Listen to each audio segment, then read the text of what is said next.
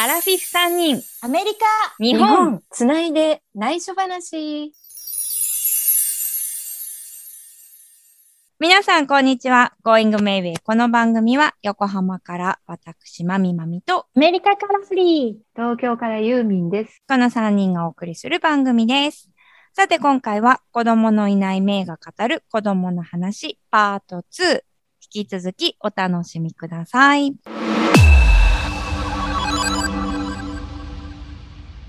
なんだっけ、ユーミンはっていう。50代でも産む人いるでしょ、うんうん。で、まあ、3人とも子供が好きっていう冒頭で話してたけど、うん。ユーミンはこれから自分の子供うん。えっ、はと、どう、まあ、正直言って、もうあの子供を産める機能がなくなってしまった年なので、あもーもし、読み、遡って、まだ産めるっていうとして考えていたなら、私はシングルマザーでもいいと思ってた時期があってだから本当に縁があるんだったら、絶対産みたいとは思っていた。自分がシングルの時でも。ーだけど、もう本当に自然のまま、縁があればそういうふうなことがあれば受け入れるし、うんでも今もうそうなってしまったから、今は年齢的にもちょっと里親も難しいのかなと思ってしまう。お母さんっていう存在がうん、介護という存在があるから、今いろんなことがちょっと南極に来てて、今ある現状をこうなんとか乗り越えるのが精一杯で、こうしてマミマミとかアリーとかのお話を聞いて、ちょっと一歩離れて子供のことを考えてるのが幸せかなって、うんすごい逃げ方のうまい言い方なんだけど、あとは本当に道ですれ違う子供の笑顔を見て癒されるというか、うんなんか機会あったら本当足長おじさん基金とかはできればなとか思ったりする、本当に小さな力でしかないんですよね。なんか子供は大好き、本当に。あの、ただそのことに対する責任の重さというのは常々、常々考えてうん感じている本当ではある。本当に苦しんでるお母さんとかもいっぱいいるんだな。お父さんもそうかもしれないんですよね。うん実はね、これ誰にも言ってなかったけど、うん結婚した年に妊娠して、で、流産したのね。そうなの？そうなの？うんへーうんその時に、そうんやっぱ考えるよね、年齢とかね。うんだからそれもね、うん。それを欲難しいしなとく欲しかった？普通に喜んでたよあね。ー でも、うん。まあでも年齢的に、まあ流産する可能性がかなり高いとは言われた。うん。だから半分は覚悟してたかな。そうなるかもしれないっていうのはね。そうなんだ。うん。何ヶ月ぐらいまでだったの、早かった2ヶ月かな。2ヶ月で気づいたんだ。あ、気づいたのはすぐ。うん。すぐね、もうつわりみたいのが来たの。あ、そうなんだ。えそれはえそれ珍しい珍しいよね。1ヶ月ぐらいじゃない ?4 週間ぐらいで、生理が来ないなと思うぐらいの時にもう気持ち悪くなり始めて、おかしいな。私、結構健康だからさ、なんか異変がすごく気づいて、こんなことまずないなと思って、調べたら、あの、検査薬で調べたら出て、で、そのまま産婦人科に行ってう、ん。妊娠してますって感じだったけうんうんうんど、その時にもう年齢も高齢だし、うんうん。うん、流産する可能性が高いねっていう感じだよね。んうん。うん、もう自然流産的な感じ。うん、うん、そうん。う。うん。いその後はもう一度欲しい。や、でもね、そのうん時結構話し合って、うん夫は私よりも10歳年上だから、その年齢的なことも考えて、うん子供のこととかも考えて、うん、やめようかっていう感じだったよね。まあでも、うん、いい経験だったと思うし、いろいろ考えた経験。本本当にダメだな、この話。アリーもそんなこと大変辛かったよね。そうね。異国だしね。うん。そこは。うん。そっか。うん。まあ、ちょっとそういう話じゃないんだけどね。今、今この世界にいる子供たちの話なんだけどね。うん。うん。でもそれ私はねあの大切じゃない？うん。うん。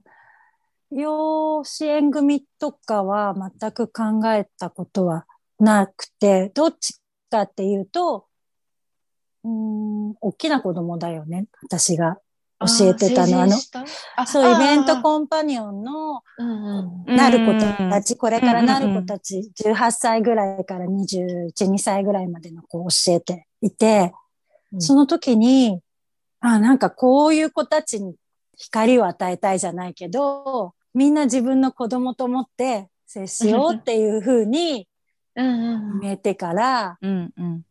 なんか私がそう,、ねそうね。うん。なんか、でも私ができること、今回、結婚も若いうちしなかったし、うん。子供もいないまま50になっていくところで、すべての子供たちにできることをしてうん。いくってなんだろうと思った時に、うんなんかまずは、うん、自分がビジョンになる楽しい大人とか、うん。うん、なんかこうやって生きていいんだよっていうのが、私、子供がいない私にできることかなってすごく。思う。うんうんすごい。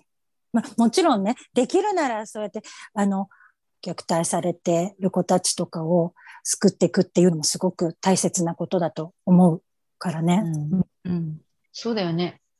アリーはそれをする。私はそう、何をするかっていうのを結論言ってなかったけど、私は、んなんていうかな、そういった子たちがいることを知る。知っうて、んうんうん。目を背けないで、できることはあんまりないんだけど、そこら辺にいる子は本当幸せそうな子ばっかりなんだけど、その陰で家から出れない子たちとか、押し入れの中で泣いてる子もいるっていうことを、本当知ってあげなくちゃいけないっていうのは、まずそこからかな。昔はなんか本当にオードリー・ヘップバーンみたいになりたいと思ってたんだよね。難民のキャンプとか、うん行って、ハグしてあげたいとか、ハグだけしかできないけど、その命は大事な命だってことをハグして教えてあげたいなっていうのを夢みたいなことを言ってた時期があって、そういうことじゃなくても、機会があったら、飛び込んでくる、そういう命があったら、ハグでもしてあげたい。うん笑顔で接してあげたい。うんそんなことしかできないけど、このハグはすごく大事。うん大切だよ。うん、心理セラピーの中でもハグは大切って感じ。今はね、多分コロナで難しいのかもしそうなのれないけど よ。。そうなのよ、ね。抱きしめてあげるっていうのはうんものすごく、うんうん癒しになる。本当は手をつないであげたりとかでも、うんすごく。あと抱っこしてあげたりとか。今バイトしてるんだけど、時々子供を連れてくる親がいて、だいたい子供にばっかり話しかけることが多かったりして。とにかく褒める。お手伝いして偉いとか。子供ってすごいシンプルだから、嬉しいって思うことって単純うんだよね。なんか接する時ってそういう時ぐらいしかないんだよね。昔はなんか結婚式で司会をしてる時につまんなさそうにしてる子供に話しかけたりする、あったりしたけど、私、たまたま褒めてもらったんだけど、その子供の親が連れに来た時、あなたは本当に子供が好きなんですね。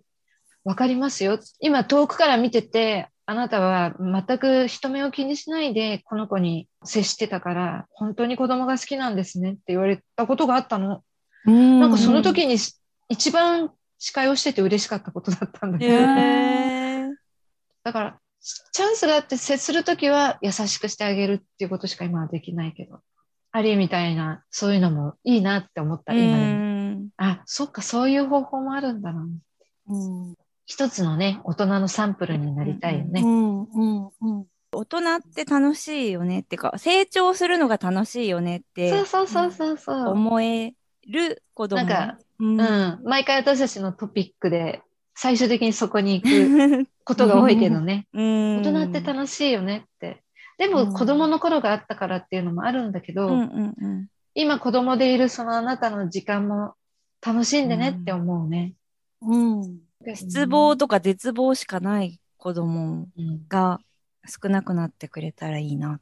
そうだうね、ん。そこを気づける大人が増えるといいよね。うんうん。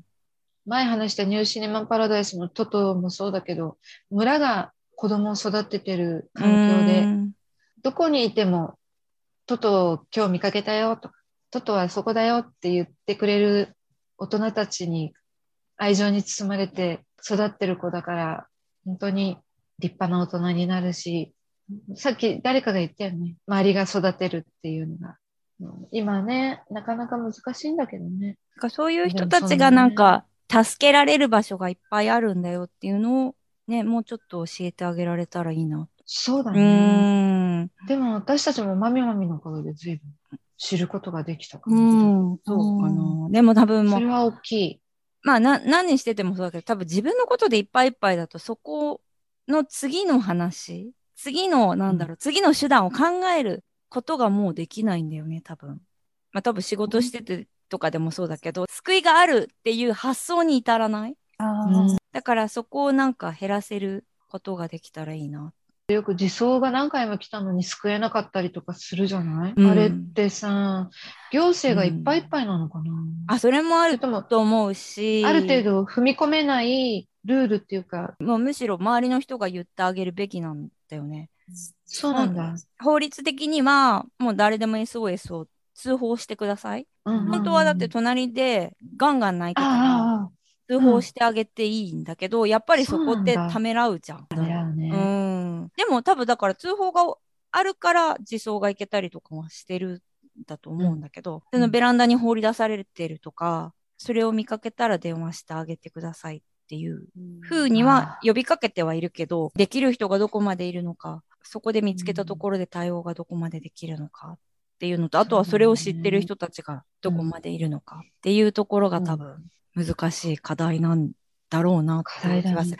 うん、なんか広報的にはやってるよ。虐待減らそうっていうのは行政的にはやってるし、でもそんなポスター1枚貼ったところで誰が気づくのっていうのとかもあるし。でもユーミンみたいにさ、目にできるから知ることができてる。そうね、漫画だけじゃなくドラマもうん。映画もうん。うん必ずのように取り上げられることで、やっぱりこの世の中からなくさなくちゃいけないもんなんだなっていうのは、いろんなそういうアーティストとかが感じて発信してるんだろうなって思う、うん最近の世の中。でも多分興味のない人は全くそんなのにも触れてはいないからさ。うんうんなんか。まあ自分でできることをやればいい、うんね。今ほら、そうそうそう誰でも SNS できたりとか、YouTube とかさ、TikTok とかもあるしさ、自分のこの考えてることとか感じてることを表現できる場って、昔より断然増えているから、そういうので伝える人は伝えて、表現する人は表現していくこともできるし、一人一人の子供とできることをやっていったりとか、でもいいと思うし、私はもう辞めちゃったけど心理カウンセラーやってた時に、今度逆にお親？うんうん虐待したくはないけど、うんしちゃうんですっていう相談もいっぱいあったから、そうそういう。人たちのことをケアする人もやっぱり必要だし、でもそれはみんなが、すべての人がそれ全部やろうと思ったらうん大変だから、うん自分ができることに関わってやっていくうんといいのかなとは思う。そうだよね。うん。確かに。自分も幸せに生きなくちゃいけないからね。うん。うんそれは大切でさ、多分、うん。その虐待したくないけどしてしまう人っていうのも、余裕がないとかさ、自分を大切にしてなかったりするっていうところもあるんじゃないかな。自分よりも子供が良くなるようにしたいっていう、自分が楽になるようにっていうのもあるかもしれないけど、この子のためにこうしてるっていうのが、おかしな方向に行っちゃう時がある。なんかその気持ちはうん介護でも同じでわかる。あ、うん、うん。だからなんか、そういうユーミンとかアリーみたいに、いろんなとこを見れる余裕うん。が、みんながね、本当にうん。あったら、子供の未来も変わってくんだろうなって思うん。実際に自分の子供、子育てをしているわけじゃないから、う。うん。見えるんだと思うの。うんもうちょっと広い視野で。からそういう私たちができることをやっていくといいのかなとは思うね。うん。それだけじゃないよっていう。うん。そう広げそう。それも伝えさせてあげうんる感じ。それは親たちにも、ね、子育てしているうんお父さんお母さんたちにもうん。伝えてあげられるし、これから大人になっていく子供たちにも伝えてあげられるかなとは思うよね。うん。未来は無限にあるんだよって。うん、うん、道もいっぱいあるんだよってことだようんね。うん、うん、こうあるべきっていうことは多分何もないんじゃない？うん。うん。逃げたっていいんだしってう感じだよね。う何より命を守ってほしい。うん。自分の命とか。難しい、難しい、難しいけど、こういうのを聞けて、本当う運がいいなと思うんだけどね、私なんかは。うん保育の現場にいる人が友達っていうのもすごい、ね。でも子供の未来が明るくなることを新たな方法を見せてあげて変わっていくといいな。少しずつでもね。うん。う。うんん。May help you? このコーナーは月1回のレギュラーコーナーとして、それぞれのおすすめの〇〇、おすすめの映画や本、音楽などおすすめ1本1冊1枚などをご紹介していきます。今回はマミマミの May May Help You? マミマミのおすすめの紹介です。よろしくお願いします。はーい。今回は子供がテーマだったので、私、まみまみのおすすめ絵本を紹介したいと思います。はいえー私のおすすめ絵本は、エリック・カールの腹ペコ青虫。もう世界的に有名なうん The Very Hungry Caterpillar 英題。これもう誰もが知ってるぐらい有名なので、作家のエリック・カールさん、アメリカの絵本作家さんなんだって。そうなんだ。うん、で、残念ながら、うん去年、2021年の5月に91歳で亡くなったんですけど、そうなんだ。うん、なんかもう鮮やかな色彩感覚で絵本の魔術師と言われて世界中で愛された作家さんだそうです。うん発表した絵本は40作ぐらい。でも今回あのおすすめする絵本「腹ペコ青虫」は世界中の39カ国で翻訳されて、出版部数が5500万部以上。英語だとね、うん66 languages だから66カ国語になってるよえ、。66カ国語？え、そうなの ?39 カ国の国で、その国の中でもいくつかの言葉があんのかな？ね。スイスとかも4つあるからね。うんあそうだね。かもしれないイタリアとかもね。うんドイツとかもすごいね。そんなこ国たくさんの言葉で、うんその世界中で愛されている絵本です。で、出版が1969年で、日本では76年に発売されていて、私でも記憶では自分が子供の頃にそんなに読んだ記憶があんまりないんだけ私ど、家にあった記憶はないけど、ある程度ちょっと大きくなってからかな、見かけるようになった気がする。で、まあ、絵は見たことあると思うんだけど、今小さいお子さんがいる家庭は一冊はあったんじゃないかなっていうぐらい、多分日本でも浸透している絵本だと思います。この絵本のストーリーは、卵から生まれた青虫が美しい蝶々になるまでの姿を描いてます。で、その素晴らしいところが本当にいっぱいあって、まず色が豊か、色彩が豊か。青虫の体も本当にビビッドな色で赤、緑、緑も濃淡がきちんとついていて、すごい綺麗で、こうページをめくるたびに色鮮やかな絵本になってる。本当にね、色が溢れてるってめくるのが楽しくなるっていうのと、あと仕掛け絵本になってるので、絵本の中で青虫がいろんなものを食べていくんだけど、食べてる部分が窓になっていて、穴が開いていたりするのは、1歳とか生まれたての子、0歳の子でも、触る感触、一番最初にわかる。それが穴が開いてるとか、でぽあー、でこぼことか、まあ、丸、丸いものっていうのはやっぱり握りやすいのと、まあ、丸いところに通す、指を通す？それも多分すごく考えられてる感じで、触って触れて楽しめるで、そのなんかね、腹ペコ青虫、ただの本だけじゃなくて、ふわふわになってる絵本みたいなのとか、ちっちゃい子そがん。なのもあ触る。るの？そうそう、なんかね、絵本もいろいろあってて、そういう絵本もあったりとかで、楽しい感じなのと、あとは、素晴らい。しいところが、こう、時間の経過日曜日に生まれて、月曜日からご飯をいろいろ食べていくんだけど、曜日数が自然と覚えられるんですよ。で、月曜日に、月曜日にリンゴを一つ食べて、火曜日に梨を二つ食べて、あ、英語だとちょっとずつ違うんだけど、水曜日にすももを3つ、木曜日にいちごを4つ、そこで絵も4つ出てくるのね、いちごが。で、その4つが穴が開いてたりとかして、こうめくっていける。金曜日にオレンジ5つ。で、土曜日はものすごい食べる。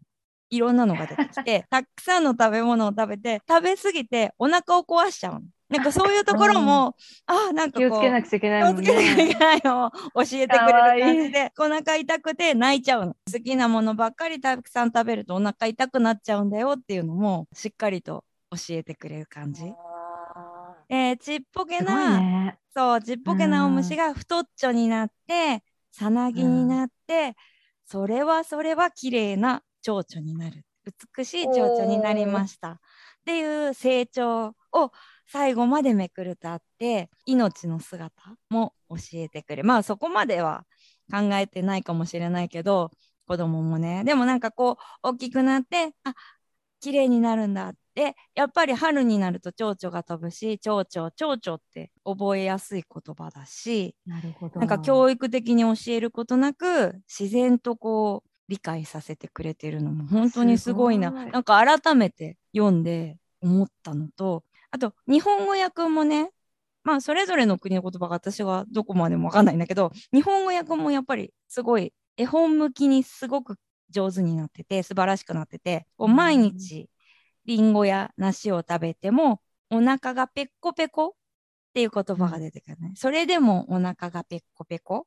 重ねる言葉、オノマトペとかも子供が一番覚えやすい覚えやすいっていうか好きなんだよね。ペコペコ。それ結構すぐ覚える。まだおしゃべりができない子も、この絵本も、ペコペコ読んでとか、ペコペコって言って教えてくれる。ペコペコ好きみたいな感じで。これね、あの、YouTube とかで探すと歌が出てくるのよ。それは私保育園に入ってから初めて知ったんだけど、腹ペコ青虫の歌があって、で、歌に合わせてページめくるのも面白いし、お腹がペコペコ歌がある。そこをみんなやっぱり覚えて歌うから、絵本読む時も歌ってって言われて、え、歌うの？やっぱりすごい好きみたいで。で、あと最後に蝶々が飛び立つ姿？を、綺麗ね。まあそのまま見せるだけでもいいんだけど、だいたいみんな先生とかは、うん、はい、パタパタパタって言って、こう、絵本を見せてあげる。蝶々になりました。で、飛んできました、パタパタパタって言うと、みんながなんか喜んで、パタパタって言って、言葉も覚えてくるし、言葉も入ってくる。でもすごい素敵なので、一応ね、なんかアメリカン英語？英語の歌もあったけど、うん、英語の歌は覚えやすいのかどうかよくわかんないけど、まあそのストーリー的なのを英語で歌ってた。ちょっとぜひ日本語のやつは YouTube で聞いてみてほしいな。うん、うん、とても可愛いので。で、うん、今回あの紹介するにあたってエリック・スカールさんのこう記事がちょっと出てきたから見てたら、なんかエリック・カールさんはちっちゃい頃にアメリカからドイツに移り住んで、その時に第二次世界大戦があったんそうで、で、街からなんか色が消えてった。どんどん、まあ日本も多分そうだったんだろうけど、いろんなものの一色彩っていうのが失われていって、その時にあの美術の先生がこっそり色鮮やかな有名なアーティストの絵を見せてくれて、エリック・カールさん、色が自由と平和の象徴だみたいに思って、心に穏やかさをもたらしたいと思った経験から、こういう色の絵本を書いたお話が出てて、あなんか素晴らしいなと思って。なんか柳瀬隆みたいだね。そう、アンパンマン。そうそうそう。ね、そうだよね。うん、うん。そう、で、なんか。した子供たちのためああ、そうだよね。ね。うん。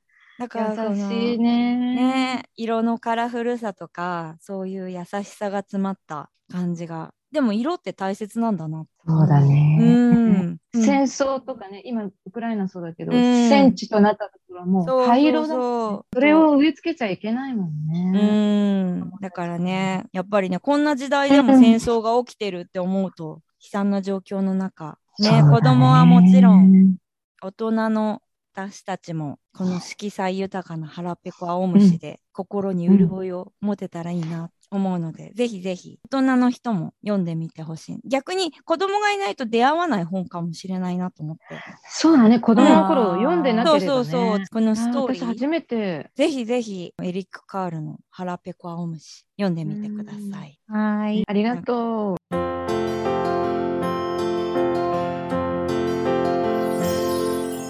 さて、エンディングの時間となりました。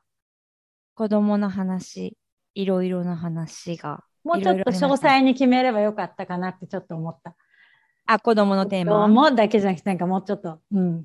あーああ、なんか、どの方向に話すかっていうのでは、探りながら話してた。そうだよね。そうだねだから例えば、未来の子供に伝えたいこととかにするのか、今の子供についてとか、なんていうのかうな。ん。うんなんかちょっともうちょっと絞ればよかったかなとは思った。まあ、でも、まあ、いろいろまた話せてよかったかな。